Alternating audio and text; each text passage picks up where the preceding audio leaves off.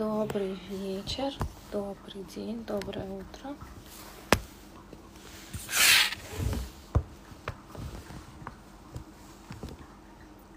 Ждем, пока все присоединятся. Пока Таня придет.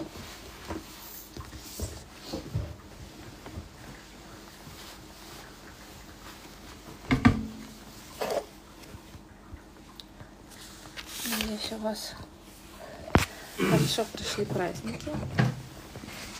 В Японии они закончились э, достаточно давно уже, неделю назад. В России на этой неделе, правильно? Немножко уже во времени. Не ориентируюсь. Там, где я.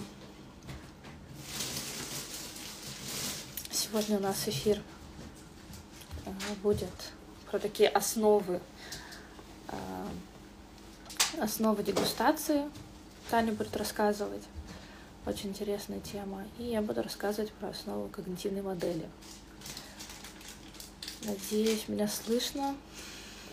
Что пока кажется, что я говорю в пустоту немножко.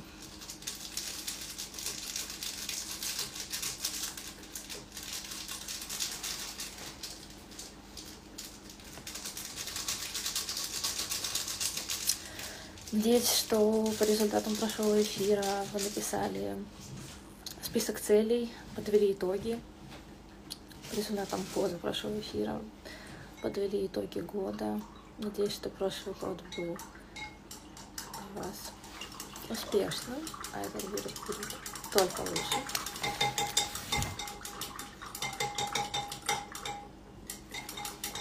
В остальные свои итоги года а, подвели и писали в постах. Если вы читали, смотрели, это здорово, если нет еще, можете пройти в аккаунт и посмотреть, что мы там написали.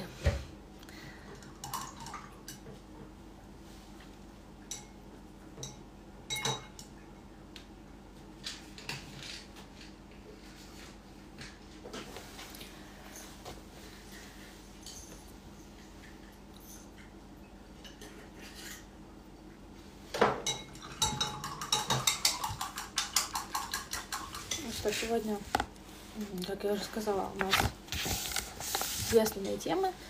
Э, В вине это тема дегустации, а в эм, психологии это тема когнитивная модель, такая основа. Почему именно когнитивная модель? Потому что э, я учусь в ассоциации логопедической психотерапии и выбрала я обучение в этой ассоциации, а не в какой-то другой не просто так, поскольку когнитивно-поведенческая психотерапия является одной из э, самых э, новых, точнее, создана она была не так давно, э, создана, точнее, наоборот, была очень давно, если мы берем истоки этой терапии. Сегодня, на сегодняшний день, огромное количество психологов на самом деле используют техники именно этой психотерапии. Э, Считается она одной из самых доказанных. Хотя на самом деле это спорный момент, потому что было большое количество исследований. Если кто-то захочет кому-то будет интересно, я готова об этом говорить часами. Э, В общем, если кому-то будет э, интересно, то я могу при... м, ссылки на исследования скинуть. А так, поверьте на слово. Так вот, было проведено большое количество исследований, подтверждающих, что, в принципе, э, вне зависимости от того, э, в, какой, в каком подходе действует психолог, э, возможно, вы слышали, что есть такой подход, как психоанализ. Я думаю, все об этом слышали. Эм, Гештальт, когнитивная психотерапия, когнитивно-поведенческая и так далее. То есть существует определенное количество разных э, о, Таня пришла.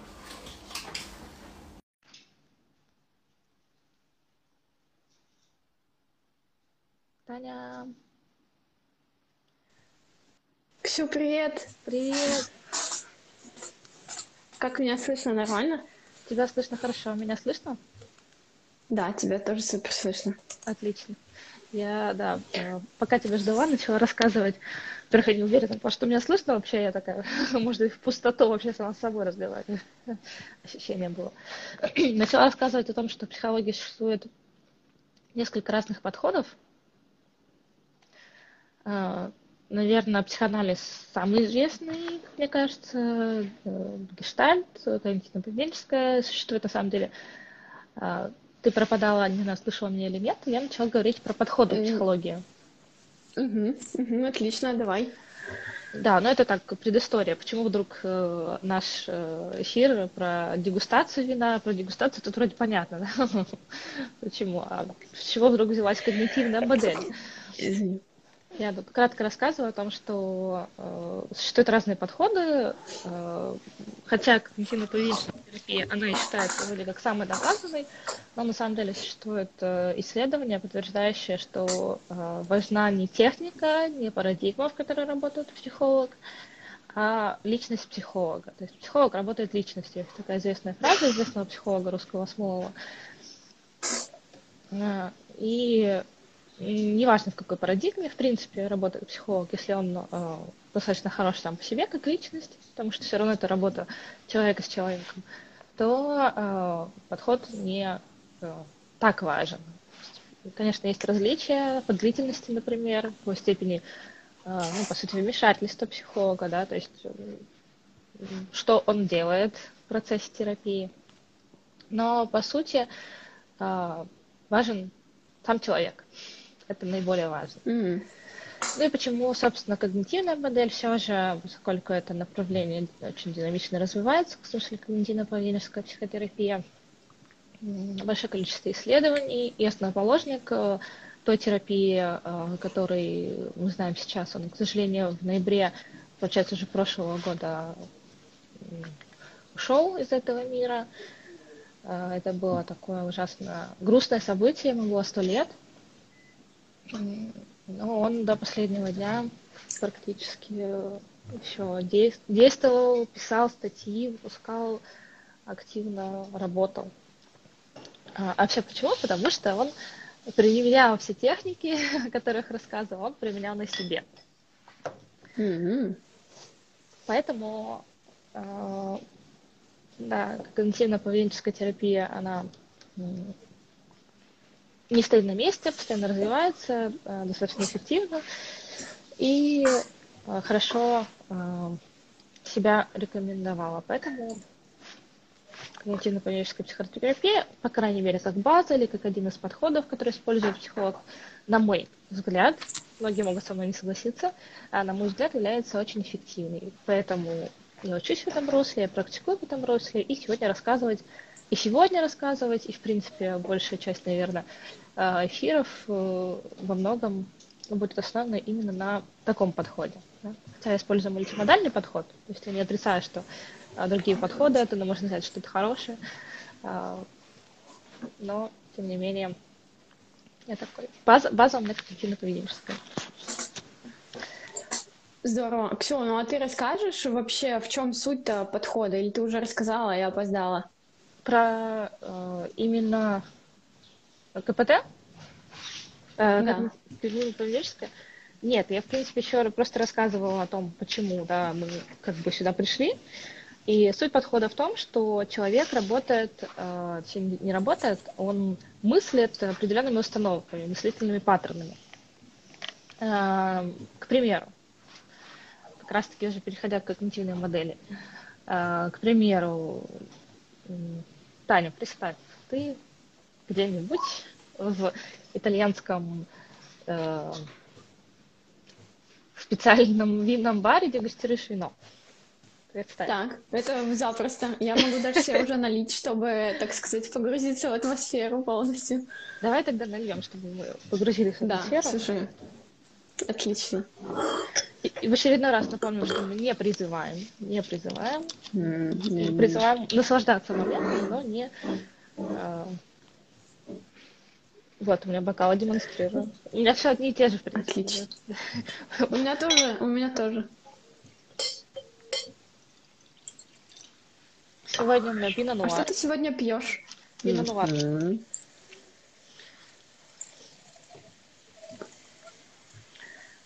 У тебя сегодня? У меня сегодня трентедок. А что-то у тебя пино-нуар какой-то светленький. У тебя бланде... бланде-нуар? Ты... Да, бланк, потому что пино это красный сорт, да, винограда. А у тебя, а вот сегодня тоже мы будем это как раз проходить. А, визуальный осмотр показал, что слишком у тебя белое вино для красного сорта пино Поэтому просто, видишь, я угадала, попала. Видишь, вот. Я не, не зря, да? Не зря сегодня это выбрала, чтобы узнать. Да, очень хорошо. Так, ну, продолжай. Ну и, в общем-то, что? В общем-то, что? В общем, Аарон Бек в 60-х разработал когнитивно-поведенческую психотерапию, и э, на примере, да, вот ты дегустируешь вино. Ну, мы отклонились, мы пришли в бар, да. Мы, мы пришли, пришли в бар. В бар, дегустируем вино. Мы дегустируем вино. Представь, что ты пришла в бар, и кто-то вылил на тебя случайно вино. Нет. Давай, ладно, Подожди, не будем красное. Дорогое вино, мой бокал или, или чужой бокал? Это важно? Я была в своей любимой кофте или в нелюбимой? Очень много факторов, которые повлияют на мою реакцию. Хорошо, давай допустим, что это будет не красное вино все-таки. хорошо. Белое вино. Белое вино, но на твою любимую а, рубашку. Так. Да, и... и ты хочешь от меня моей реакции, да? Да, да, да. Ну, конечно. А какой-то незнакомый человек, не мой близкий. Нет, просто какой-то другой дегустатор. Другой дегустатор. А он симпатичный? Допустим, что не очень. Не, а, не очень симпатичный дегустатор, а совсем не симпатичный. Ну, вот, понимаешь, все это, все это повлияет на мою реакцию. Ну, слушай, я, наверное, расстроюсь. Я, наверное, расстроюсь, но а, постараюсь не сильно расстроиться. Ну, то есть я постараюсь не очень бурно выражать свои эмоции, чтобы как-то человек... Я же не знаю, как другой человек отреагирует на мои вопли, например, да, а я, может, ну, черт скажу, или там, может, выругаюсь как-то, ну, прилично, не матом. Ну, что-нибудь э, ляпну смешное, скорее всего, несуразное. Окей. Досада будет точно, Досада. потому что мой любимый все-таки свитер, да. Э, такой еще вопрос. Ну, допустим, я, я, я честно не знаю, допустим, белое вино хорошо отстирывается, да? Ну, скорее всего, оно же хорошо отстирывается. Ну да, там, там, в принципе, и красное это легко отстирать, надо просто знать, как. Да, ну, окей. А, к чему я, в общем-то? Реакции могут быть разные, да? Ты сейчас рассказала реакцию свою, и ты описала свои эмоции. Ты сказала, что это будет досада, да, что ты испытаешь досаду, потому что любимая рубашка все же. А, но вот тоже такой момент, что ты постараешься не э, рассказывать, да, не проявлять свою реакцию. То есть ты не э, будешь чувствовать, ну, тоже я так сразу да, зацепила, что ты не будешь чувствовать мало, а ты не будешь проявлять много. Да? То есть это разное. Это опять же про выражение да. чувств. Это не про то, как ты чувствуешь, а про то, как ты вовне эту реакцию проявляешь. Так вот, э, к чему, да, и это все. На одну и ту же ситуацию могут быть разные реакции. К примеру, кто-то вообще не обратит внимания. Ну, пролили, ладненько, будет дальше дегустировать. Кто-то, наоборот, сделает из этого шутку и будет рассказывать и, э, каждый раз, когда только приходит э, винный дегустацию. Вот, мне бы хотелось уметь так, вот, мне бы хотелось уметь так, но... Э, кто-то будет кричать, ругаться, и злиться очень сильно. Кто-то будет, я не знаю, заплачет. Да? То есть реакции разные. Почему? Потому что э, мысли, которые у нас возникают, разные. То есть если у нас мысль, которая возникла, ну ладно, бывает, значит после этого и реакция будет другая, и эмоции будут другие. Если мысль возникнет, вот он, негодяй какой, это же моя любимая рубашка, то сразу реакция будет, да, и эмоции были, скорее всего, либо злость, либо какое-то сильное огорчение и реакция будет бурная. Да? То есть у нас разные реакции, разные эмоции возникают в зависимости от того, что мы думаем. И вот эти вот наши мыслительные паттерны, да, наши мысли, они вызывают уже дальнейшую реакцию. Это есть основа когнитивно-поведенческой психотерапии, и это называется когнитивная модель. Ситуация, э, наши эмоции вызваны, точнее, ситуация, наши мысли вызваны э, этой ситуацией, и уже мысль, которая влечет за собой эмоцию и реакцию. Реакция может быть как поведенческая, то есть э, встала и ушла, например, да, или физиологическая, то есть э, заплакала, к примеру, да, заплакала или покраснела, там, когда злятся люди. И э, как раз-таки мы не можем напрямую контролировать наши эмоции или наши реакции, если мы не проработаем первый компонент мысли, когнитивные как раз-таки наши установки. И об этом говорит когнитивная модель, о том, что не пытайтесь менять эмоции, точнее не то, что не пытайтесь, но нужно менять первую причину, нужно принять мысли. Я чувствую, Слушай, ну, что получается, вопрос. что можно поменять и, ну, то есть вот я сказала, да, что я буду чувствовать там такую-то бурю, но выражу там как-то это все достаточно сдержанно, например, постараюсь, mm-hmm. да. Э, ну, то есть это значит, что можно, э, то есть мне понятно, как можно менять проявление этих эмоций, свою реакцию, mm-hmm. но мне вот непонятно, а как ты можешь не чувствовать то есть это значит, что ты можешь как-то себя подготовить, как-то настроить свои мысли так, что ты будешь чувствовать это иначе? Нечто вроде того, да. То есть, прикольно, по сути... это прикольно. То есть, по сути, э, конечно, ты не можешь, если, к примеру, ты уже э, на сегодняшний день, да, в силу либо личностных особенностей, либо, в общем, особенностей воспитания, окружения и бла-бла-бла, а, если ты на сегодняшний день пришла, и ты очень тревожный человек. Ну, не ты, хорошо, мистер Эй. Я очень тревожный человек, можно про меня говорить. Все подходит пока. А, ну, в общем, давай на мистер Эй. А если мистер Эй очень тревожный человек, это не значит, что он так вот э, станет э, супер э, спокойным, самым человеком в мире. Нет, это так не работает. И об этом тоже, кстати, говорит когнитивно-поведенческая психотерапия, что применять совсем проявления, ну соответственно, эмоции, да, установки, невозможно. Но можно снизить. То есть, если, к примеру, э, человек боится мистера боится публичных выступлений, э, когнитивно-поведенческая терапия не сделает так, чтобы он вообще не боялся и получал удовольствие. Ну, скорее всего, да. Разные, конечно, варианты возможно, но, скорее всего, это не отключится, знаешь, как рычажок, такого нет. Но вместо тревоги какой-нибудь очень сильный, который все поглощает, который мешает действительно в, в жизни. Может прийти просто беспокойство.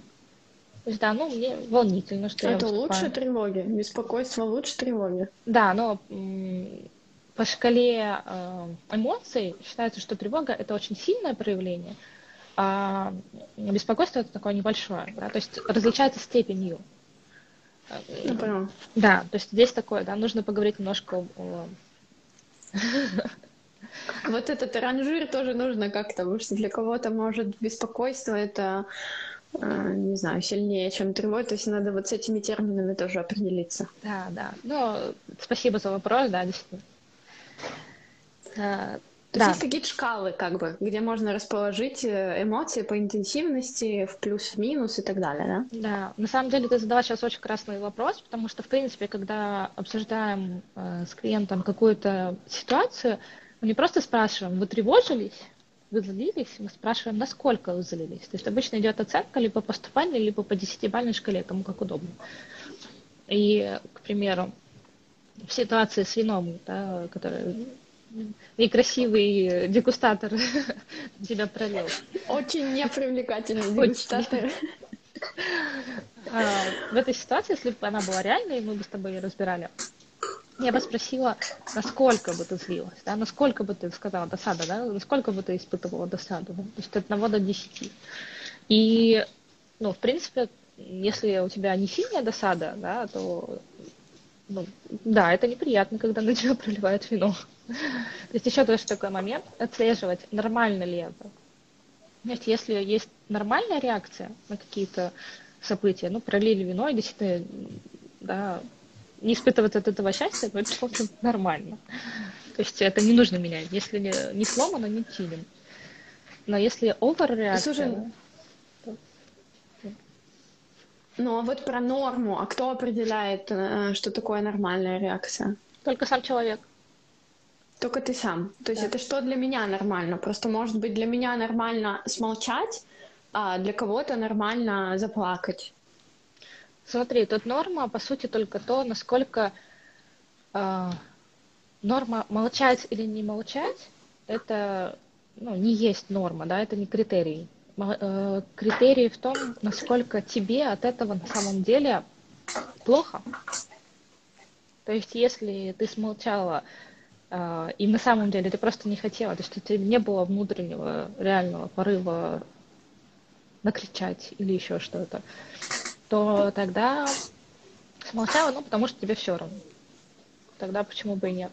Нормальная реакция. А, но если зарыдала и прорыдала три часа, ну, наверное, это уже как-то не очень. Друзья, ну а если для меня норма рыдать три часа? Ну, условно, да? А тебе от этого хорошо? Ну, это может так, как я справляюсь с трудностями, просто рыдаю. Ну, допустим, да, я такой человек. Ну, если тебе от этого хорошо, то почему нет? И то есть, и тогда превышение, ну, как бы отклонение от этой нормы будет, если я буду рыдать 10 часов или там 2 дня, условно говоря. А если 3 часа, то нормально. Это такие, конечно, совсем условные критерии, но смысл это в чем? Мы меняем то, что болит. Да? То есть если э, рано, у меня сейчас в голове возникло слово «саднит», да? То есть, э, если есть что-то такое, что мешает. Если оно не мешает... То есть, если есть дискомфорт, короче. Да, да, да. Если это не мешает тебе жить, зачем это менять? Не, ну это, это хороший point. То есть у каждого свои способы справляться с трудностями, да. Кто-то э, тут еще можно проговорить про механизмы защиты, да, и вообще поведенческие стратегии. Кто-то смеется, да, кто-то в юмор уходит, то есть это тоже как защитная реакция. Кто-то э, избегает к примеру, если есть какой-то конфликт, он может либо физически просто взять, встать и уйти, да, это физическое избегание, либо потом, например, я не знаю, э, такое избегание, как компьютерные игры, алкоголь, кстати, опять же тоже, да, это способ избегать вот, проблем. Я имею в виду а, такое потребление, злоупотребление уже, да? Неумеренное, да, Неумеренное, да, спасибо. То есть, в принципе, реакции у всех разные, и если это не мешает жить, то не сломано, не чиним. Ксюа, можно спросить, вот, э, а от чего зависит, какие у людей механизмы защиты? Mm-hmm. То есть почему у тебя самый там распространенный механизм, например, там пустяки не воспринимать это всерьез, относиться спокойно, никак не реагировать, например, а у меня э, обнять и плакать а у кого-то смеяться и превращать это в шутку. Вот я бы хотела, как у него, а у меня получается только плакать. Вот и почему у нас разное, и как мне сделать, э, чтобы у меня было как у него? Ну, во-первых, совсем-совсем так взять и сделать не получится, потому что есть какой-то механизм, он когда-то сработал, и ты его используешь, потому что это работает. Почему вообще нужны эти механизмы? Да? Если мы будем все, э, если мы совсем сейчас уйдем к Фрейду, да, ну, именно к механизму психологической защиты, да, это фрейдизм, там еще просто на это, на много других, в общем, было сферы теории и так далее. Ну, не сферы теории, а как бы дальнейших разработок, скажем так. В общем, к чему? Когда-то это сработало, и ты этим пользуешься. Да? И это интересный вопрос, на самом деле. Мне кажется, такой первый, первый ответ, что это все же зависит скорее от личностных особенностей, чем от каких-то социальных навязанных. Но я не уверена. То есть вот это такой момент, да, что мне кажется, что все-таки это зависит скорее от личности, а не от социума. Потому что просто, да, сработало. Потому что, ну, как-то так. Но не уверена. То есть, когда-то ты это использовал, это сработало, ты получил win situation, и ты этим пользуешься дальше. Ну да, да, да. И вообще, зачем это нужно? Для того, чтобы мозг наш, э, ну, не сошел с ума просто. Потому что у нас очень много нагрузок каждый день, очень много всего происходит, и если бы не было вот этих механизмов защиты, которые позволяют выпустить пары, да, то есть если сейчас, например, э, такой самый яркий, утрата, да, ну, когда горе какое-то, если целиком и полностью прочувствовать это сразу же, ну, человек может просто сойти с ума. Ну, я, конечно, сейчас очень упрощенно говорю. Ну, понятно. А, да, и чтобы наш мозг, э, ну, как-то защитить, существует механизм защиты. И э, мы как-то рационализируем, например, да, какую-то проблему, или, опять же, избегаем и так далее. То есть у каждого свое. Слушай, я сейчас подумала, что нам можно было про механизмы защиты рассказывать вместе с защи... как защищают вино в Европейском Союзе. Можем как-то тоже про это рассказывать. Ну, интересный вопрос. Да. От чего именно зависит выбор? Ты мне... Да, я, я ты даже... мне скажи, если я своими вопросами тебя в какое-то не то русло загоняю, не, не о том, что ты хотела рассказать, ты меня э, осекай или поправляй, или я не знаю. Не, ну ты на самом деле задала очень интересный вопрос, потому что я об этом никогда не задумывалась. Точнее, я даже знаю, что я, ну, я читала про механизмы защиты, естественно, но как-то у меня сейчас в голове нету именно из каких-то книг ощущений. Знаешь, обычно как-то есть такое, что, ага, в этой книге я читала это. А у меня сейчас нету вот этого, что я там читала, откуда они взялись. Это, это интересно. Ну, это правда интересный вопрос. Надо... Я сейчас себе записываю даже, что это надо посмотреть, это почитать. Хорошо. Это хорошо. Слушай, а пока ты пишешь вот э, насчет книг э, и содержания в них всяких разных фактов, я столкнулась в последнее время с такой проблемой, что, например, нам что-то преподавали про вино на курсах, на, на нашем курсе магистрском. Я что-то, я купила итальянские, значит, книги итальянских авторов про вино сейчас читаю. Uh, и они иногда противоречат тому, что рассказывают на курсах. Потом я спрашиваю каких-нибудь сомелье и виноделов, и у них там или какая-то третья информация, или что-то опровергающее все предыдущее, или что-то, что противоречит этому тому всему. И у меня уже иногда просто начинается такая, знаешь, паника, что я не понимаю. То есть у меня есть такое знание, такое знание, они все основываются на разных источниках, они друг другу противоречат. Я думаю, господи, что делать? Ну, как исследователь, я тебе могу сказать, что психология все то же самое. Поэтому просто выбирай источники, которые тебе ближе. Да? Ну, понятно, что если это совсем какая-то...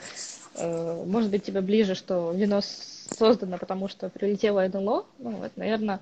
Но если тебе, да, в это, да. если тебе в это хочется верить, на самом деле, почему нет? Да, если тебе это хочется. Ну а как же я могу людям об этом рассказывать, если это не подкреплено никакими научными фактами, понимаешь? Ну, если тебе хочется так, мне верить. стыдно в глаза будет смотреть. Ну, смотри, ну, тебе да, стыдно, я согласна, что, что ты... есть подходы, есть да. разные подходы, да. И так же, как в психологии, на самом деле. То есть я и сегодня, и много эфиров после я буду говорить о том, что когнитивно-поведенческая психотерапия прекрасна. Но точно так же от других психологов можно услышать много стереотипов о ней. О том, что, например, она слишком а какие сухая. еще есть? Направления? А какие еще есть? Да. Больше двухсот. Ну хорошо, давай самые топ-5. Ну, топ-5. Окей, ну, психоанализ, понятное дело. Uh, психоанализ, экзистенциальная терапия. Uh, причем экзистенциальная терапия их две, Франкла и uh, боже мой, вылетело из головы. Ну, неважно. Ну, в общем, две экзистенциальные терапии. В общем, двух разных авторов. Двух разных авторов, да. Франко уже, уже ушел, а вот второй как раз-таки он живет. Он был его учеником, и я забыла его имя. Я даже ходила на его лекции. Ну, онлайн. Ну ладно, неважно. В общем, э, гештальт, что еще, нарративная, так, топ-5, да? Ну, психоанализ, экзистенциальная, э, клиент-центрированный подход, гештальт и КПТ. Вот. вот это так. Ну, еще, конечно, существует огромное количество других. Может быть, я какие-то сейчас не вспомнила совсем. Слушай, ну и там какие-то основополагающие между ними различия? Mm-hmm. Ну, во-первых, все равно все настроены на то, чтобы помочь человеку. Это главная цель. Это главное, что в этих терапиях одинаково. Но разный предмет, разный предмет, разная э, основа. То есть кто-то концентрируется в большей степени на личности, на субъективных переживаниях. на целостности, да, гештальт, например. А, когнитивно-поведенческая терапия, она, ну, соответственно, о когнициях и на поведении, да, то есть на внешних проявлениях. Купаж когниции. Когниции, да, купаж когниции. То есть основа разная. Но самое главное, что есть пример НЛП, нейролингвистическое программирование, оно скорее доказано э, ну, с обратной эффективностью, да, то есть скорее оно не очень помогает. Да? А все остальные терапии... Не очень помогает. Не очень помогает, да. Скорее. Слушай, а почему же на Ютубе столько всяких роликов, всяких НЛП, не знаю, людей, которые едят странную еду и фуршат ей? На Ютубе вообще очень много всего. Странного. Хорошо, Странного. Да, э, да, это правда. На самом деле, даже на статье, э, просто первая статья в Википедии про NLP, там уже написано о том, что очень много вопросов к этому методу. Но, опять же, там есть свои прекрасные техники. То есть нельзя говорить, что весь метод все плохой, забудьте о нем. Нет, на самом деле там есть некоторые техники, которые, в принципе, можно использовать. Но в целом направление скорее, э, скорее без научной доказанности, чем с. Окей, окей, понятно. Но, опять же, да, главное не направление, а главное терапевт, он работает. Есть такая штука, называется альянс. То есть, если произошел альянс, терапевтический альянс между клиентом и э, психологом, то есть, если клиент доверился, то тогда терапия будет иметь место, да. А если доверия вот этого нет, если клиент не будет раскрываться, да, то есть в этот путь, да, терапию можно э, на нее смотреть как такой путь, да, который и терапевт, и клиент идут вместе. Этот путь витиеватый, с подъемами и наоборот с ямами эмоциональными. Бывает по-разному. Ксю, а слушай, ну то есть получается понять, состоялся альянс или нет, можно по возникшему доверию у клиента к терапевту. Да. Да, по сути, да. А есть такое, что в когнитивно-поведенческой терапии, там, не знаю, успешная терапия может длиться э, и помочь за год, а, или нет такого? Или там за три года? Вообще все зависит от ситуации конкретной. То есть все зависит от того, э, кто с чем пришел. То есть если зависит от запроса. То есть если это, есть какие-то краткосрочные запросы, есть, кстати, еще краткосрочно ориентированная психотерапия, которая решает только запрос. То есть ты пришел только с запросом, по сути, и вот все. Да. Быстренько вжик-вжик, решил, и все, и довольный, и пошел, собственно. Да, но это представь, ну это как на дороге есть ямы. Да? Ты можешь э, просто ну, сверху там, чем-нибудь залить, да, асфальтом, и пойти дальше, да. Но если у тебя там какие-то подводные течения, то тебе приходится, придется каждый раз это заливать. Ну, условно, там, в одном месте золотую поставил, в другом месте снова появилась яма. То есть понимаешь, да, что... Блин, мне нравится это сравнение, да. Прикольно. Все равно нужно как раз-таки вот эти вот основы, да, есть такая в КПТ такой термин глубинные установки. То есть э, один из стереотипов насчет КПТ, что КПТ не идет в глубину. То есть решают вот как раз-таки вот эти поверхностные ямы. На самом деле это не так. Во-первых, зависит от запроса конкретного человека, да, то есть кому-то, может, и не нужно идти на глубину. А во-вторых, оно все равно идет на глубину, просто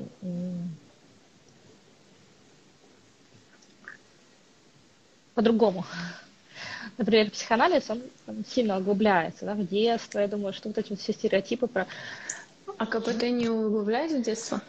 Углубляется настолько, насколько это необходимо. Потому что если сильно копаться, ну окей, это прошлое, да. Нужно же работать в настоящем и в будущем в большей степени. Ну, в смысле, чтобы было, да.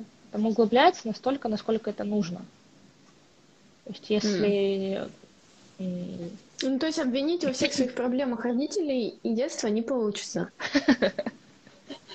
Но мне кажется, это все, в принципе, в любой терапии. Но в, КПТ точно. Ну, конечно, все равно были какие-то, если травматич, травматические события детства, связанные с родителями, например, да, ну, с детством, да, если говорить. Mm-hmm. Конечно, они потом отражаются на нашей жизни, неважно в какой э, парадигме работает психолог, он все равно будет так или иначе с этим работать. Потому что, ну, это если это есть. Да, но если, опять же, клиент готов, то есть, да, там кучу-кучу сносок при этом, да, клиент готов, это необходимо и так далее. Слушай, ну понятно, прикольно. Прикольно, интересно, прикольно. Да, у нас э, в КПД на самом деле очень классно. Очень классно, настолько классно, что давайте поговорим про дегустацию вина. Ну, подожди, а ты у тебя закончилась а, мысль а, твоя голова или, или еще что-то осталось, что ты таишь и не дорассказала? Мне кажется, что я могу еще очень долго рассказывать. Бесконечно Бесконечно. Понятно. Я тебя поняла. Но основное, да, запомните, что зависит не того, что вы чувствуете на самом деле, а то, что вы думаете. И от ваших мыслей как раз-таки а, идут уже эмоции, реакции и так далее. Поэтому обращаем внимание на наши мысли. Все, короче, работаем с э, мозгом.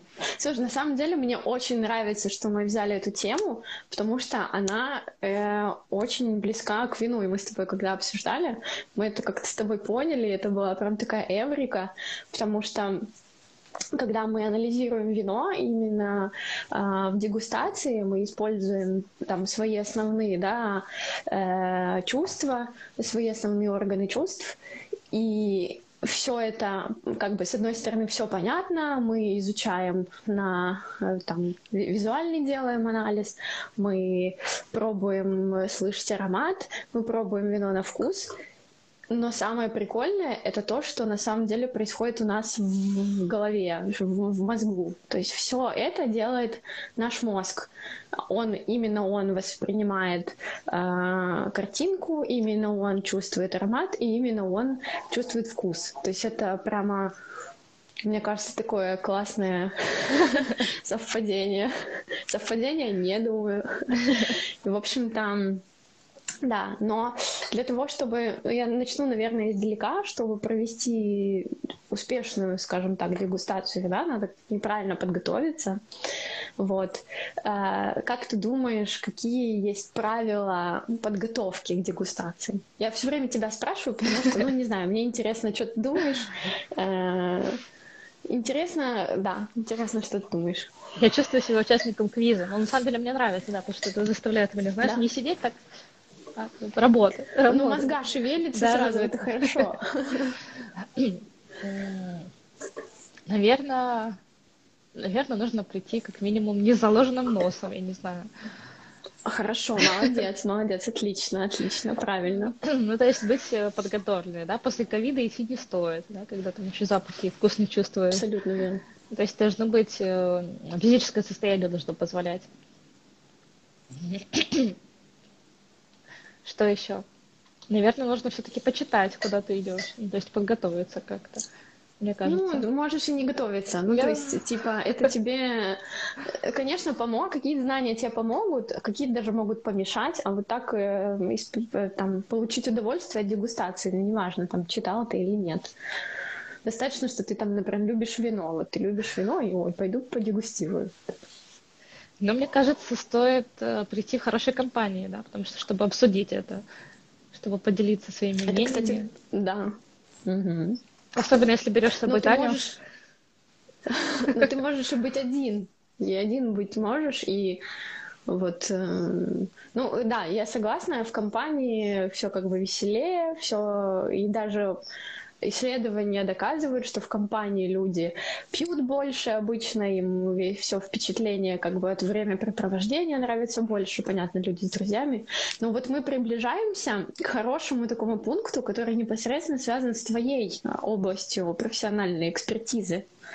А, это помимо того, что тебе могут помешать на дегустации насморк, там, кашель, заложенность носа, тебе может помешать твое психологическое mm-hmm. состояние, например, если ты в стрессе или ты устал, или ты у тебя очень плохое настроение, это может непосредственно повлиять на то, как ты будешь воспринимать вино, будет оно тебе нравится, не нравится так далее. Мне mm-hmm. кажется, это вообще mm-hmm. очень интересно, и я вот заметила за собой, что я в последнее время стараюсь не, например, если у меня лежит бутылка какого-то хорошего вина дорогого, я понимаю, что так, я хочу им насладиться, когда, ну, то есть, если у меня плохое какое-то настроение, был какой-то ужасный день, я не буду его открывать, потому что я знаю, что мое настроение, оно может повлиять на то, как я буду воспринимать, интерпретировать эти ароматы, вкус и так далее. То есть, может быть, это, конечно, загон, может, сейчас надо мной все посмеются и скажут, ну, ты вообще сиди, я сам открою, но вот у меня так, не знаю. Может, другим людям, может, надо наоборот, когда грустненько, хочется немножечко э, развеселиться и там налить себе бокальчик игристого или, или какого-нибудь любимого там красного, да. Вот у меня, я стараюсь наоборот приберечь этот как бы опыт до лучших, так сказать, времен. Мне кажется, знаешь, то, что ты говоришь, это очень э, я очень понимаю, во-первых, да, что ты говоришь, что мне это очень отвлекается, потому что, ну, одно дело просто игристое, как бы игристое, а другое дело именно продегустировать. Потому что когда ты идешь дегустировать, тебе нужно сконцентрироваться на вине. А если у тебя куча других проблем, и ты не можешь их от себя отбросить, то ты не можешь полностью даться этому процессу. То есть они как да, бы, да, такой бегущей строкой верно. все равно все время. Абсолютно Поэтому... верно, Ксю. Говоришь, ну да, и помимо вещи. вот таких эм, психологического и физиологического настроя, конечно, еще не мешало бы, чтобы там помещение было светлое, чтобы ну, свет был хороший, да, чаще всего ну, профессиональным там дегустаторам предлагают проводить дегустации утром там или днем при дневном свете, еще при хорошем освещении в помещении, и то есть чтобы нормально, ничего не мешало, как бы ничего не отсвечивало, не знаю. Ну, то есть чаще всего это тихое помещение, то есть никаких посторонних звуков, никаких посторонних запахов, там никаких разговоров. Но это мы говорим о там серьезных дегустациях, когда люди там приходят и серьезно там стараются, да. Если ты сидишь дома и хочешь себе сделать э, какое-то подобие дегустации, ну, то достаточно просто хорошего света, чтобы ты мог оценить цвет, да, достаточно не постараться там не есть непосредственно перед, mm. да, чтобы у тебя рецепторы не были там забиты, не пить кофе, там не есть чеснока, понятно, не курить желательно за полчаса, за час, если ты курильщик, потому что все это тебя ну, забивает твои вкусовые рецепторы. Так, потом что еще? Что-то у меня записано, но я ничего не вижу. Надо было так, э, про кофе. А, не, вот одна из прикольных э, ошибок, которые я, например, совершала, это пользоваться парфюмом не пользоваться парфюмом. Понятно, mm. потому что когда ты наносишь mm-hmm. себе ароматы все, у тебя все это тут, у тебя все это потом в бокале, тебя это тоже отвлекает и тоже просачивается и мешает. Один раз я помню, ну, я приперлась, э, пришла, извините, на пары, надушилась, как обычно, у нас там дегустация, и ты ничего толком не понимаешь, потому что вот дегустационные бокальчики, они обычно маленькие, и ты в этом облаке духов ты ничего не чувствуешь. Один раз я пришла на каппинг, это дегустация кофе. И на меня так смотрели люди, которые сюда пришли просто ну, я сначала не понимала, почему, а потом я услышала еще, как они разговаривали по-итальянски. Они думали, я не понимаю. Но услышала я, что приперлась тут, надухарилась, вообще ничего не понимает. Мне было очень стыдно. И вот. очень жаль. Но зато я навсегда запомнила. Это опыт, опыт, да. Да, конечно, конечно. То есть э, хочется продегустировать, попробуйте не душиться, особенно если вы идете куда-то, специально купили там билеты, я знаю, там сейчас в Москве, например, много платных дегустаций, на которые ты можешь прийти, но не душитесь, потому что это будет вам мешать, это будет мешать людям, которые сидят рядом, особенно если какие-нибудь снобские профессионалы, которые будут там вот на вас так вот смотреть, вам это не надо, потому что вам надо быть что? В хорошем настроении, правильно? Это вот, интересно. Но это из таких, из, Да, из подготовки.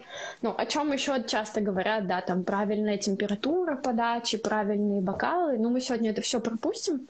Я думаю, что лучше я сделаю какой-нибудь пост, чтобы это можно было там все сохранить или что-то такое. Ну, часто, да, слышала, что вот а какой правильный бокал, а какая правильная температура подачи. То есть это все тоже м- желательно соблюсти, но, например, про бокалы то же самое, знаешь, как идут споры и баталии, что какой бокал лучше, ну, кому какой нравится. Мне очень нравится такой подход, когда говорят, так вы дома налейте во все, в которые у вас есть, и из каждого попробуйте, из какого вам больше нравится, из того и пейте. Может, вам из пивной кружки больше нравится пить, главное, чтобы вы удовольствие получали от этого, правильно? Это идеальный подход. Мне тоже это, он очень нравится, во-первых, потому что не надо ничего запоминать, это какое вино, какой бокал. Ну и во-вторых, потому что все равно главная цель, да, получить максимальное удовольствие. Мне еще кажется, что дегустация это такой классный инструмент не только насладиться вином и узнать о нем больше, но mm-hmm. еще и запомнить, да, его, если оно понравилось. То есть это такой классный тренажер для памяти это тоже мы с тобой обсуждали, это вне эфира, что это такой очень крутой способ тренировать память. Я, я считаю, что все-таки это профилактика Альцгеймера, как я люблю говорить. Но это не, не подтверждено, я это нигде не читала, поэтому не надо выдавать это за научный факт, пожалуйста. Вот. Поэтому вот, то есть мы изучаем вино, мы получаем удовольствие от э, дегустации, да, от, само, от того, что мы пробуем, и еще и запоминаем то, что нам нравится. Поэтому тоже часто рекомендуют, и там люди носят с собой на дегустации там блокнотики, да, какие-то дегустационные журналы, в которых они там пишут все эти характеристики, что, э, что они увидели, услышали, что им понравилось, и что им показалось там, да, и так далее. То есть это очень прикольно. Саша, Сейчас я передохну, Ксюш, что-то я очень много, много говорю. Мне У меня тогда я немножко вставлю свое. Давай, мне давай. кажется, что э, здесь такая параллель, потому что ты говоришь, по сути, что нужно прийти на дегустацию абсолютно, ну как бы, чистой, что ли? Чистой, вот имеется в виду от помех. Чистый лист. Чистый угу. лист, да. Э, от, от всех помех устранить э, по максимуму, да, от физиологических, психологических, внешних, вообще все-все-все, да, чтобы дегустировать. И мне кажется, что это как раз-таки такое, такое сравнение можно как раз с когнитивной моделью, о которой мы говорили, да. То есть нам нужно вычленить чистую мысль для того, чтобы потом ее анализировать, для того, чтобы э, понимать, что именно какие именно глубинные установки на нас влияют. Нам нужно устраниться от всех эмоций, от реакций, от э, социально навязанного, социально положительного поведения, да, чтобы понять, что мы на самом деле чувствуем, ну, точнее не чувствуем, а думаем, да, мысли наши конкретно. Когда мы ее поймаем, да, мы же с ней работаем.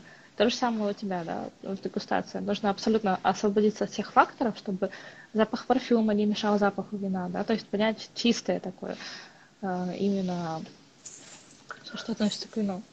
Это очень интересно. Слушай, Ксюну, а как вот это реально освободиться от, например, навязанного социумом, если тебе социум что-то навязывает с самого там детства, как ты можешь отличить, ну, например, мне кажется, что может стать проблемой отличить твое это собственное или это навязано было?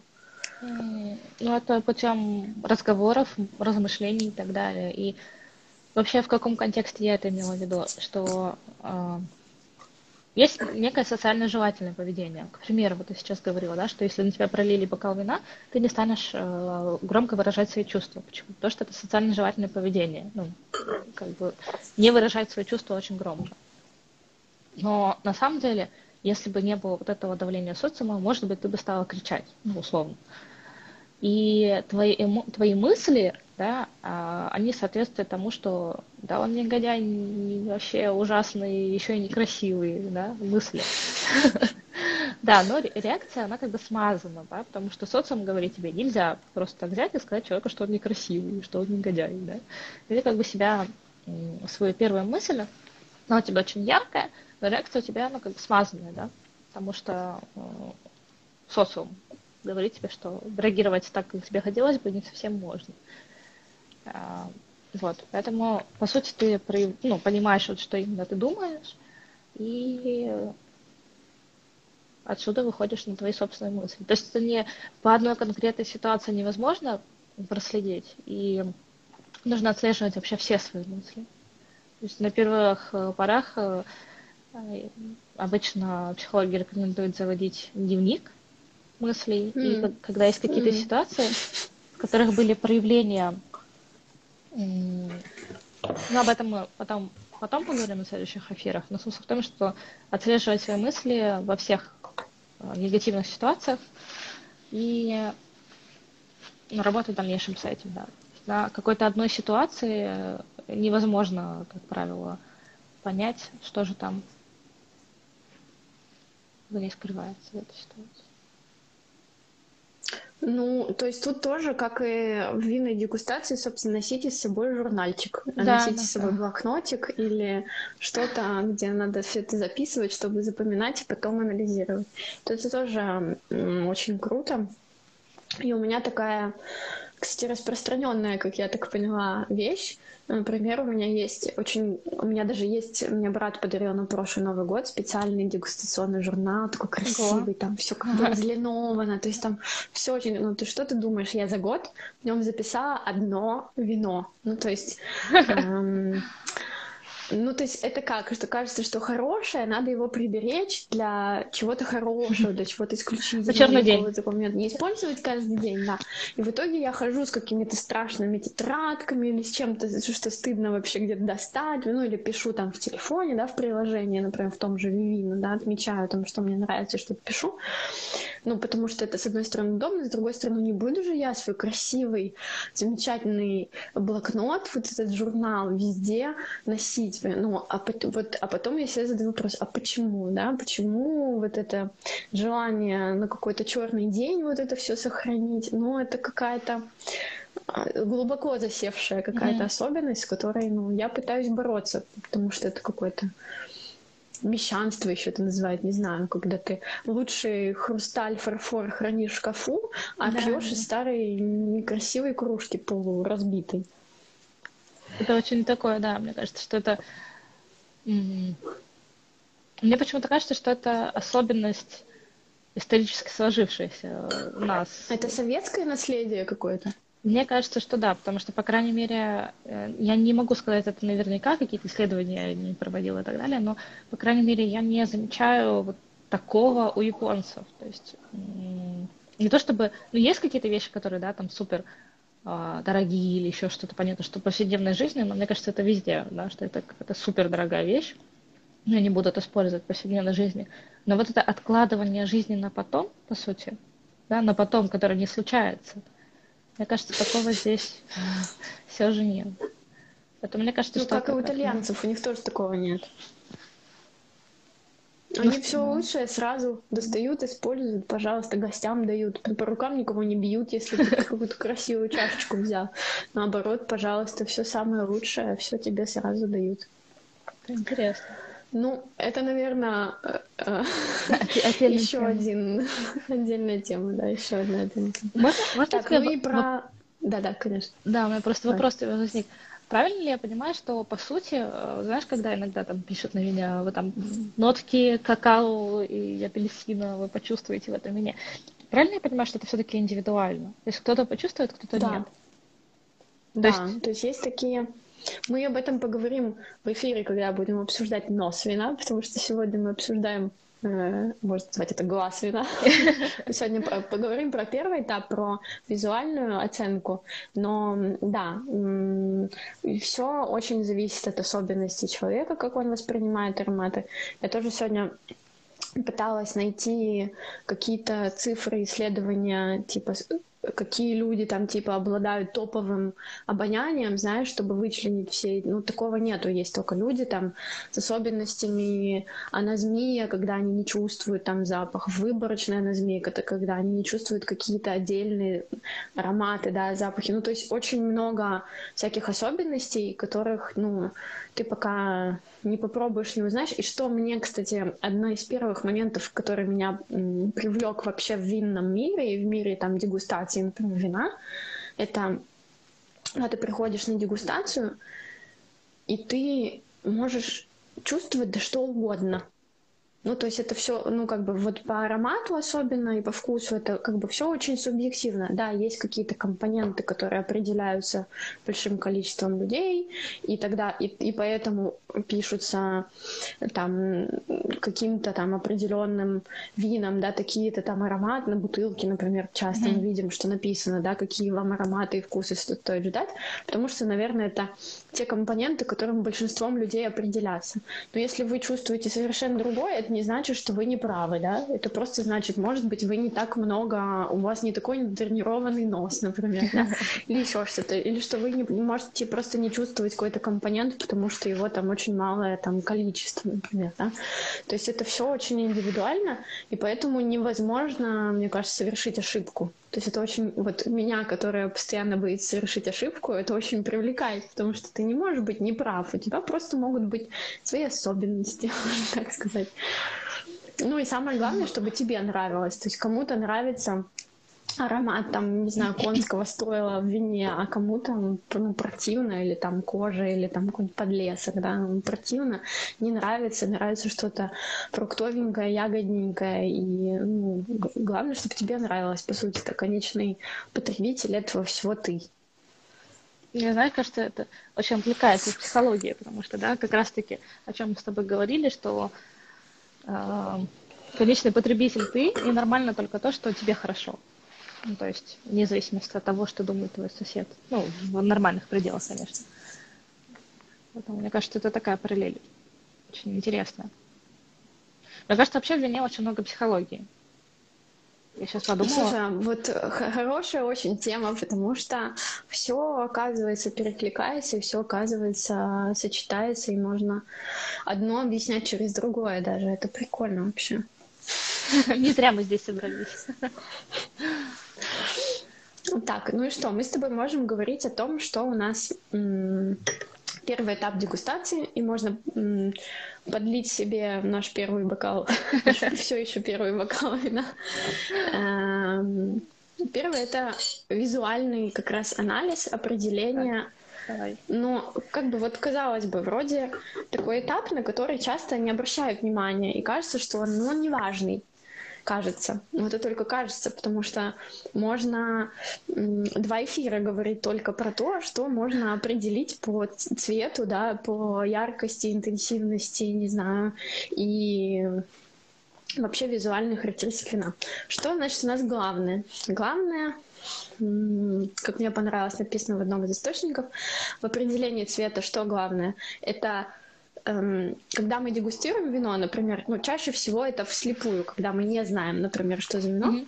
но мы на него смотрим, и когда пробуем, да, мы делаем предположение, а что это вообще за вино, да, ты по визуальному анализу уже можешь что-то сказать. И твоя главная цель — это определить, соответствует ли вино своему типу. Ну, то есть ты, например, знаешь, там, или предполагаешь, что по цвету, что вино — это, не знаю, савиньон блан. И тогда на последующих этапах анализа и там, не знаю, или там шардоне, выдержанное в бочке два года. И тогда на последующих этапах анализа ты уже пытаешься подтвердить это, ага, по аромату это так или нет, и по вкусу, ага, это так или нет. Но мы к этому всему постепенно придем. Прости, пожалуйста, что перебиваю. Эфир через да. Э, полторы минуты закончится. Ну, то есть мы не успели. Во второй эфир уходим. Хорошо, хорошо, хорошо. Давай тогда... Ну что, мы тогда этот закруглим, и ты тогда новый начнешь, да? Да, чтобы не перебивать тебя на полусловие, прости, пожалуйста. Давай.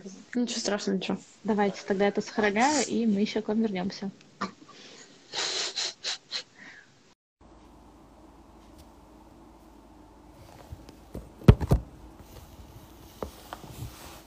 Так, всем добрый вечер снова.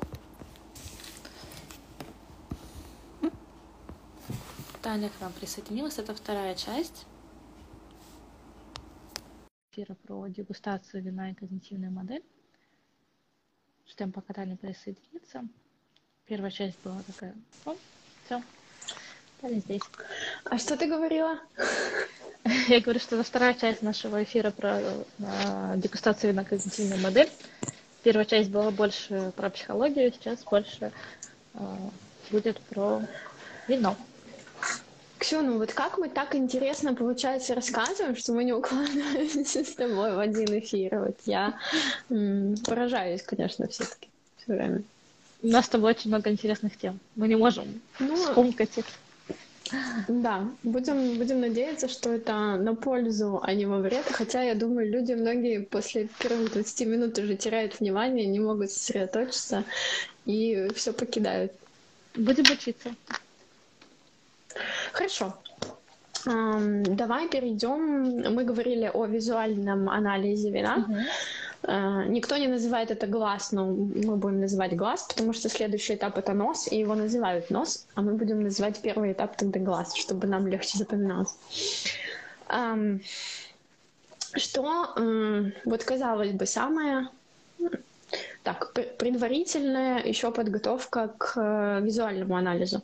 Если есть, э, ну, помнили, говорили про хорошее освещение и так далее, если есть какая-то белая салфетка или белая бумажка, я сегодня в белом свитере, но это не...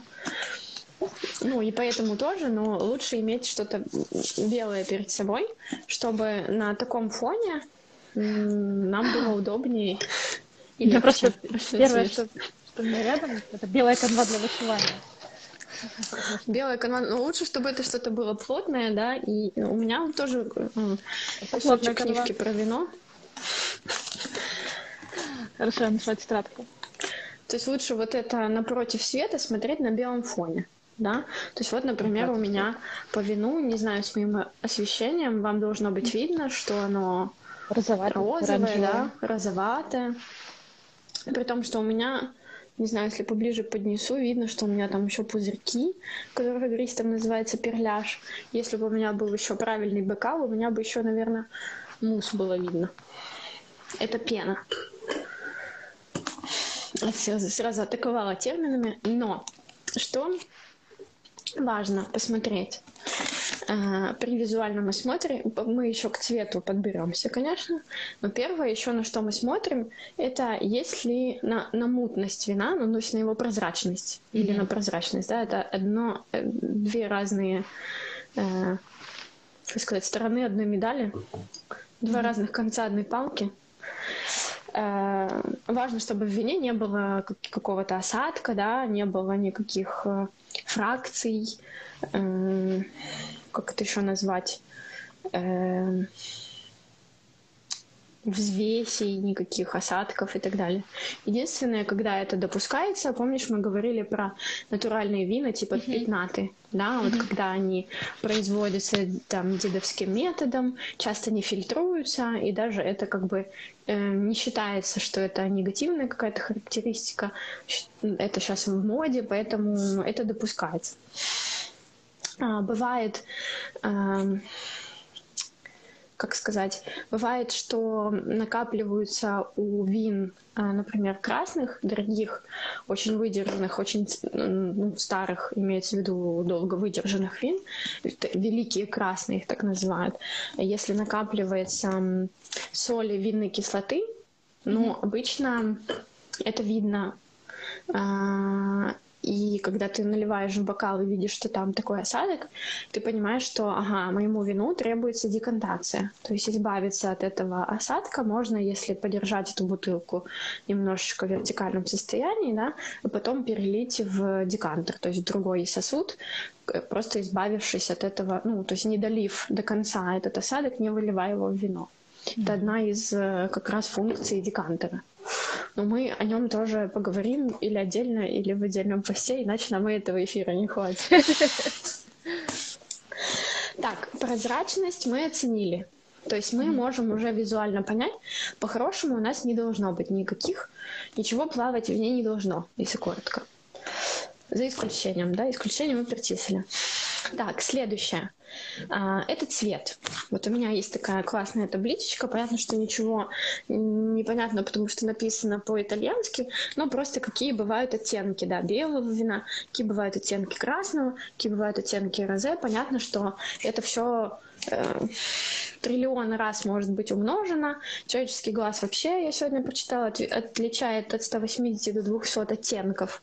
Поэтому и оттенков вина, э, цвета вина может быть много разного. Вот у тебя сегодня белое, у меня розе, жалко, у нас никого нет третьего эфира, кто бы пил еще красный, чтобы вы сразу все могли отличить. Ну, покажи, покажи свой оттенок на белом фоне, я покажу свой. Свой цвет. Отлично. Цвет. У тебя вообще практически прозрачный, вообще как белый. Да, да, да. да, да. Обалдеть. Интересно, кстати, в самом начале эфира заметила, да, что пино нуар, бланк де нуар. Ну, да, начала. ты мне просто сказал, что я пью пино нуар, я сразу соображала, такой-то сорт должен быть. Видишь, сразу, сразу по цвету. А у нее... Да, сразу можно было не пить, просто сказать, ага, какой же интересный пиво. Я сама, слушай, сама обрадовалась, говорю, бланды нуар, ну, это значит белое из черного по переводе, да.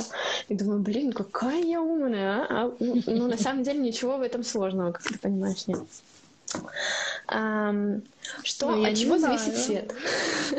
это, понимаешь, в том-то и прикол, что это кажется сложно, но если даже я это смогла сделать, это значит, что это достаточно просто.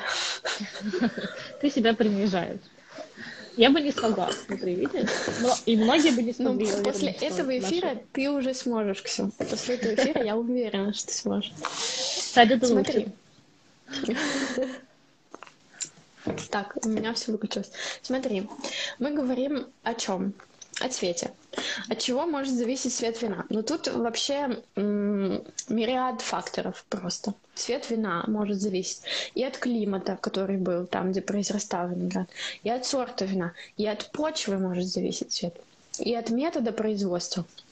Помнишь, мы проходили методы производства розового вина, и мы говорили, вот я, например, смотрю и думаю, ага, у меня игристое розе, еще я знаю, что классическим методом, ну, скорее всего, правильно, ассамбляж.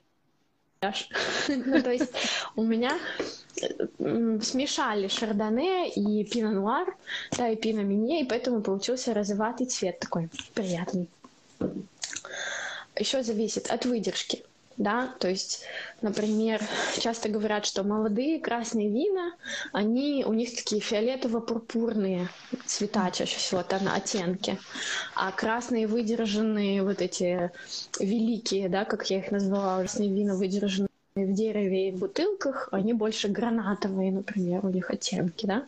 И чем дольше выдержка, а, тем больше. Вот еще жалко, у нас сегодня не красные вина, но мы с тобой в следующий раз красным попробуем обычно э, наклоняют на 45 градусов вино и смотрят не, не только какое оно вот по центру, да, цвет и его интенсивность, но и на кромочки смотрят, э, на оттенки. И кромка, на белом это... она чаще говорит... Это только на красном вине, прости, что перебиваю? Ну, на белом тоже это может быть, потому что почему кромка, если она сильно отличается, это чаще всего говорит о выдержке вина. То есть, например, а, у красного вина какая-нибудь кирпичная такая кромка. Или у белого это может быть у выдержанного шардоне тоже можно заметить, но чаще, конечно, по красным, а, потому что это более контрастное больше, больше разницы, скажем так, между оттенками. И вот считается, что чем выдержка больше, тем больше вот этих э, кирпичных оттенков, даже оранжевых каких-то таких э, коричневых тонов. Вот. Но тут есть хитрость. Например, мы знаем, мы знаем, в смысле мы это люди, а, что вино а, когда оно окисляется, оно меняет свой цвет.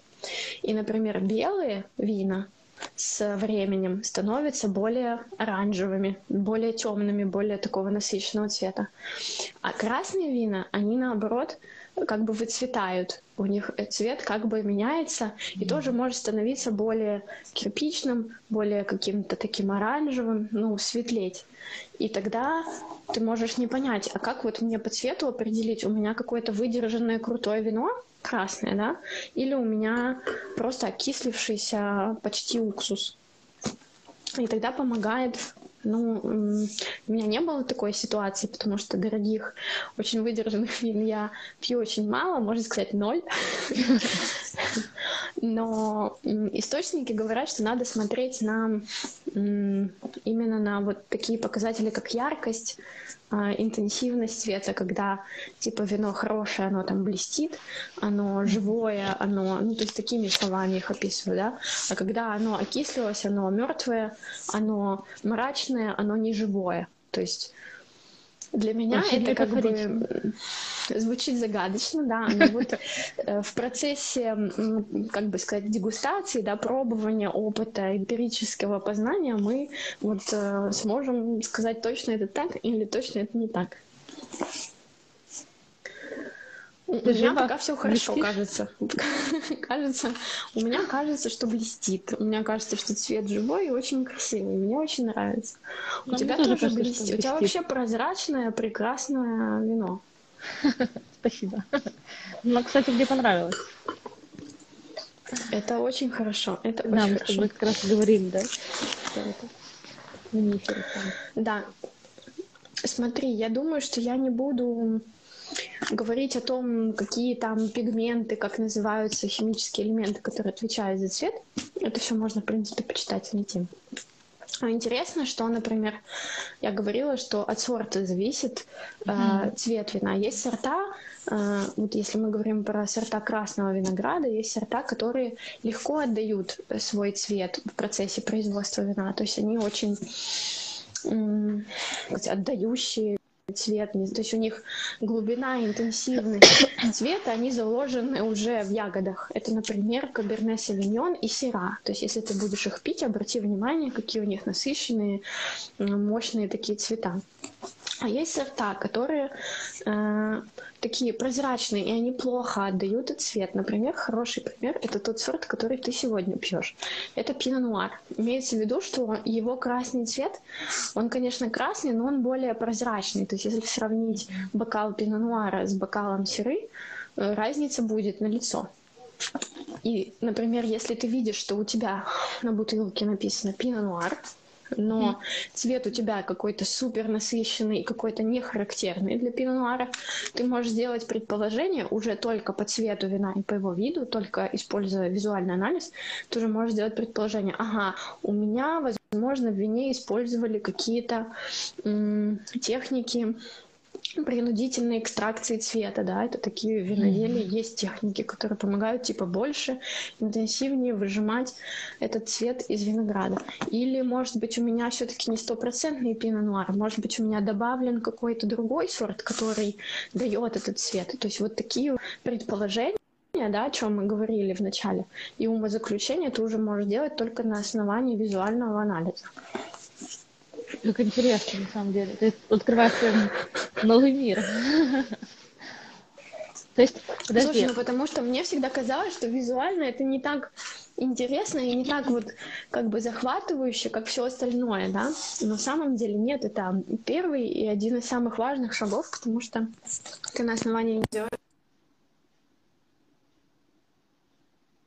Тебя перестало слышно быть. Я тебе пока тогда задам вопрос, воспользовавшись этой ситуацией. А, то есть, получается, ты сейчас рассказала про техники, что можно сделать вино более насыщенным по цвету. Да? И вот этот способ э, сделать вино более насыщенным по цвету, судя по звуку, ты вернулась, это да. делает вино хуже или, или это просто Нет. техника? Нет, то есть это никак не говорит о качестве вина. Это просто ты можешь сделать предположение о методах его производства. Uh-huh. То есть, да.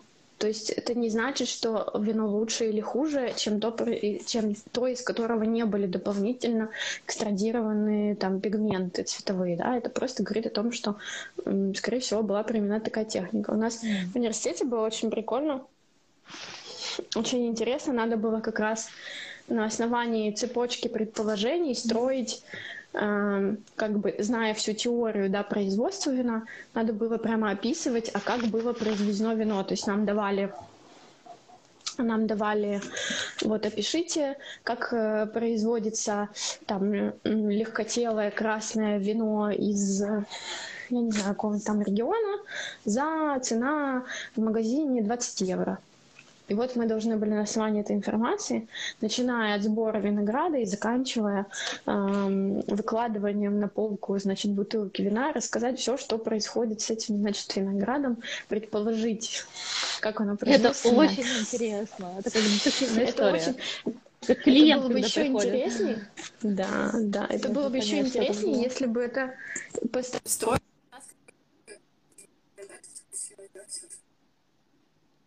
Слышно, как будто ты робот, такой звук очень и очень далекий. Я просто очень случайно нажимаю свои наушники, они у меня отключаются. Очень странно. Я к ним привыкну обязательно. А сейчас... Да, сейчас ты вернулась. Лучше? Да. Супер. А, было бы еще более захватывающе, Ксюш, если бы нам давали просто бокал и ничего не говорили про него, но это гораздо, конечно, сложнее гораздо сложнее, потому что ты ничего не знаешь про вино, и тебе вот только глядя на него сделать все эти предположения. Ну смотри, ты уже посмотрела на мой бокал, и ты уже сделала предположение. То есть настолько феноменально для меня кажется, что какая-то магия на самом деле. Это очень здорово, что я могу тебя еще удивлять. Я чувствую, что ты меня будешь еще очень много удивлять. Так, ну что, смотри, о чем мы еще говорили? Следующий Следующий параметр, то есть мы говорили, что хорошо, мы визуально определяем прозрачность, определяем цвет, наклоняем на 45 градусов, не забываем.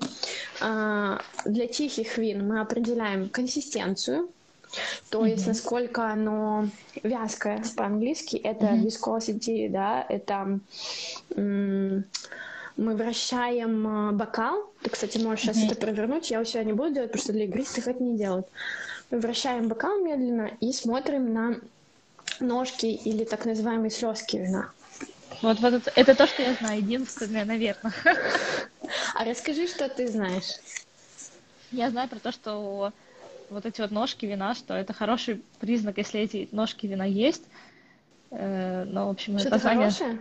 Да, и, и только, только это. Но это стереотип, наверное. Слушай, слушай, ну это да, да, ты правильно все говоришь, это тоже такое э, заблуж... ну как заблуждение, с которым борются сейчас. В многих источниках написано, что нет, это как бы не то, это не, не совсем правда. На самом деле, м- чем толще эти слезки, ножки, и чем медленнее они истекают, тем, значит, больше содержание спирта, содержание алкоголя mm-hmm. в вине. Okay. То есть тем оно крепче. Это сейчас было супер удивление, на самом деле. Да, то есть это не, не говорит ни в коем разе о его каком-то э, качестве. Просто вот химич... ну как химическая да, составляющая его. Или второй вариант, это, например, десертные вина. У десертных вин они сами по себе такие э, густые, да, они такие текучие, и вот у них могут быть такие тоже слезки. То есть, вот эти вот, э, то есть она говорит о содержании сахара, остаточного сахара. Ага, сахар и спирт получается. То есть получается, ну не нужно искать э, в каждом виде вот эти ножки. Если их нету, то это не значит, что это плохо. Э, повтори еще раз, потому что у меня тормозил интернет. То есть, получается, не нужно в каждом вине искать вот эти ножки. И если их нет, это не значит, что вино плохое. Да, это может значить, что оно слабоалкогольное, но чаще всего уже с 13% ты в любом случае найдешь эти ножки, просто они, может, будут не такие толстые, не такие медленно стекающие. Ага, у меня 11,5. Один с половиной. У тебя все равно да. есть эти ножки, правильно? То есть они все равно есть, потому что у тебя есть э, спирт, э, да. содержание. Да. Если кому это называется эффект эф... Марангони. Это такая физическое объяснение вот этого феномена, скажем так. Это прям очень интересно. Ты разбила мой стереотип. Разбиваем мифы. Но все равно найдутся, понимаешь, любители вина и даже, может быть, эксперты, которые будут готовы поспорить и сказать, нет, это качество, за качество это тоже отвечает. Ну, пишите в комментариях, эксперты. Будем, будем больше читать тогда. Так, ну и одной из главных тоже задач визуального так, про консистенцию поговорили, для игристых вин типа моего, это, я уже тебе говорила, это перляж и мусс. Ну, мусса уже тут нет, потому что это пенка, которая образуется чаще при э, том, когда ты наливаешь. А вот перляж у меня еще сохранился. И вот это мне говорит, например, о том, что у меня все-таки традиционный метод производства, потому что пузырьки в традиционном методе, я это знаю, они сохраняются дольше. Еще, еще раз. Такие маленькие, тоненькие, они долго долго еще пузырятся. В общем, это признак того, что вино было произведено классическим методом. А мы об этом с вами уже говорили. Так, один из, это я постоянно повторяюсь, говорю, что каждый шаг это очень важный шаг, но тоже визуально уже можно эм, выявить какие-то дефекты вина, какие-то они еще называются пороки, они еще называются нежелательные да, эффекты какие-то, нежелательные характеристики. Э, вот один мы с тобой описали, это оксидация, да, это окисление вина. И второй, о, о нем я прочитала сама только сегодня, когда готовилась к эфиру, и звучит это очень смешно, называется это ожирение вина. То есть вино тоже может ожиреть. Не только мыльное вино, да? Извините. Чего ты сказала? Не, не только мыльное вино. Да. А, значит, это болезнь, которая свойственна чаще белым винам, чем красным, и характеризуется ну, помимо того, что безвкусие, то есть вкус пропадает, но мы же визуально оцениваем, то при переливании оно течет как масло, то есть оно становится таким почти слизистым, как, не знаю, как белок яйца, то есть таким неприятно. Я такого никогда не встречала, может быть, поэтому я об этом никогда не слышала. Нет. Интересно. Нет, не течет. Я еще, ты так сказала ожирение, я начала смотреть свой багажник, я, знаешь, я уже знаю, что это. Нет, не знала. Теперь ну, знаю. Ну, правильно, ну а как вам? Ты же видишь, оно у тебя нормально течет, нормально, все хорошо, значит, не, не ожирело твое вино, оно еще вполне, вполне себе пригодно. Ну и, собственно, то есть я надеюсь, что мне удалось показать, что визуальная оценка вина, она достаточно важна, и можно уже очень многое сказать про вино и предположить хотя бы, да, о вине, только глядя на его цвет ну, на его визуальные характеристики. Не будем говорить цвет, будем говорить, что это прозрачность, цвет, консистенция, перляж да, для игристых и так далее. То есть сейчас на самом деле ну, за, за один эфир, за буквально там, я не знаю, час э, разрушила один стереотип, супер удивила меня в самом начале эфира. Ну, Бланк Навар, так, ого. Главное, что мы даже не сговаривались с тобой. А люди подумают, что это подстава, понимаешь? Не, не, не сговаривались. Это очень здорово, на самом деле. Для меня это было очень полезно. Спасибо тебе. Это супер, Ксю. Ну, если уже для одного человека это было полезно, это, я считаю, что это победа. Да, значит, все не зря. Да, все не зря. Спасибо. У нас сегодня с тобой супер насыщенный эфир, и э, что мне тоже понравилось, мы нашли с тобой несколько параллелей между психологией и вином, рассказывали с тобой об этом на эфире, и это действительно здорово. Мне кажется, что то, что мы с тобой делаем, это такое, в этом есть единство. Мне очень нравится эта целостность. Ну, мы будем, я надеюсь, мы будем и дальше стараться это делать, находить вот эти параллели, как-то ими вдохновляться, потому что, видишь, и тебя это вдохновило, и меня это что-то на какие-то мысли навело. Это очень круто. Ну, ну стараться, стараться из точно будем. все записывать еще, все записывать, чтобы все запоминать, чтобы да. потом можно было сравнивать, например, в одном вине можно сравнивать э, также свои записи о винах там, одного и того же сорта, например, да, или одного и того же производителя, но разных годов и разных винтажей, да. То есть вот это тоже интересное упражнение, в том числе для памяти. И записывать, кстати, психологию тоже. Записывать письменные практики, линии психологии. Да. Это очень круто, мне кажется. Мы записываем, будем записывать меня. И записывать эфиры тоже. Ну, а мы предыдущие записали. Ты так говоришь, как будто мы что-то когда-то не записывали. Я пока надеюсь.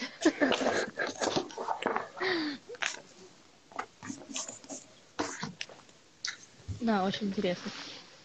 Тогда на следующих эфирах я... А? Извини, что ты... Да говори, говори. Я правильно понимаю, что раз мы сегодня смотрели глаз, да, ты уже говорила про нос, да, и э, я так думаю, что все-таки на вкус мы тоже определяем, поэтому будет, наверное, рот.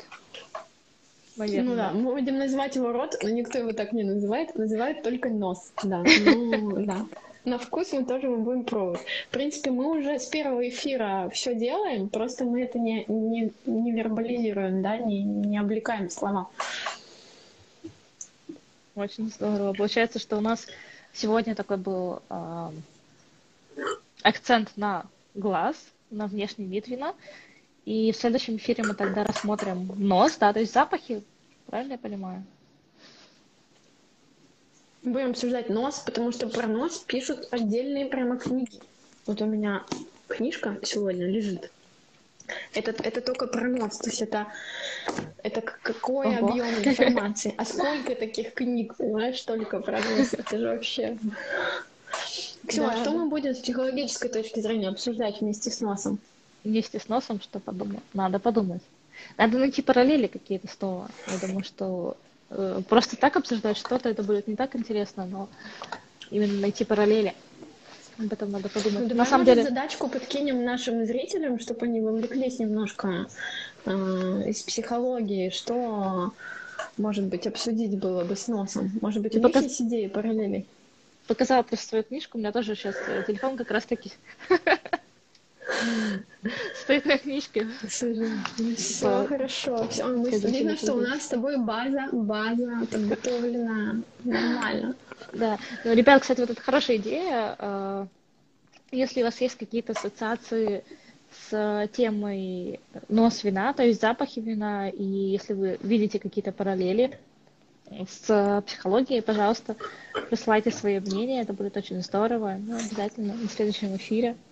А, кстати, кстати, Таня, мы с тобой забыли рассказать эту важную новость про то, что мы выбрали двух победителей в елочном мы конкурсе. Мы не будем говорить, кто они. Мы не будем говорить, кто, да, мы решили, что, чтобы не обижать э, всех, никого не обижать.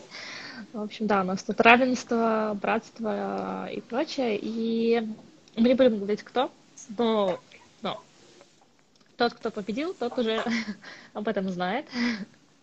Но потому что, да, мы подвели итоги, и большое спасибо за те елочки и бокалы, которые вы присылали. Это, правда, очень здорово, очень, очень, очень мило, очень приятно. Очень красиво, очень приятно. И продолжайте участвовать во всех наших э, безумных затеях. Как, например, подсказать нам, из какой психологической темы совместить нос вина. Да. К этому надо подготовиться. А. Слушай, ну классно, мне понравился очень эфир. Я прям даже меньше как будто нервничала перед ним. Это главное, это очень здорово. Мне кажется, что просто время. Мы с тобой же первые эфиры, понятно, что это Ты, очень сложно. Тренер, может, стрелянный воробей, хочешь сказать? Не знаю, не знаю. Я думаю, ну, замечательно. Опыт. Опыт. У меня почему-то периодически продолжает подвисать что-то. Тут, конечно, в Италии с интернетом не все хорошо. Ну, я буду надеяться, что хотя бы уже аудио у нас улучшилось, потому что я поменяла наушники и надеюсь, что за исключением тех моментов, когда я просто пропадала из эфира, это будет не очень слышно. А на звуке это все-таки отразится в лучшую сторону. Надеюсь. Услышим. Проверим. Услышим. Ну, все, все, сохраняй. Я буду загружать на наш э, подкастовый портал. И спасибо тебе большое. Я тоже сегодня много узнала, того, чего не знала.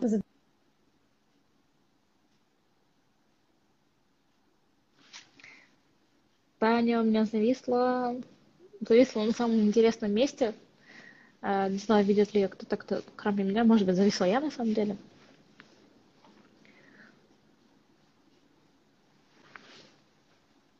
На самом деле, мне кажется, что сегодня такой эфир получился очень хотя немножко дольше, чем мы ожидали, но мы нашли параллели между вином и психологией, причем много параллелей, и мне кажется, что это как раз-таки то, зачем мы вообще все это делаем, э, то, ради чего мы все это делаем, потому что это очень близкие темы, хотя, казалось бы, вино, психология. Но на самом деле, как могли убедиться в этом эфире, эти темы имеют много общего, и надеюсь, мы будем и дальше находить э, еще больше совпадений, еще больше параллелей, и обязательно рассказывать об этом вам. Спасибо большое, что были с вами. До новых встреч. Пока-пока.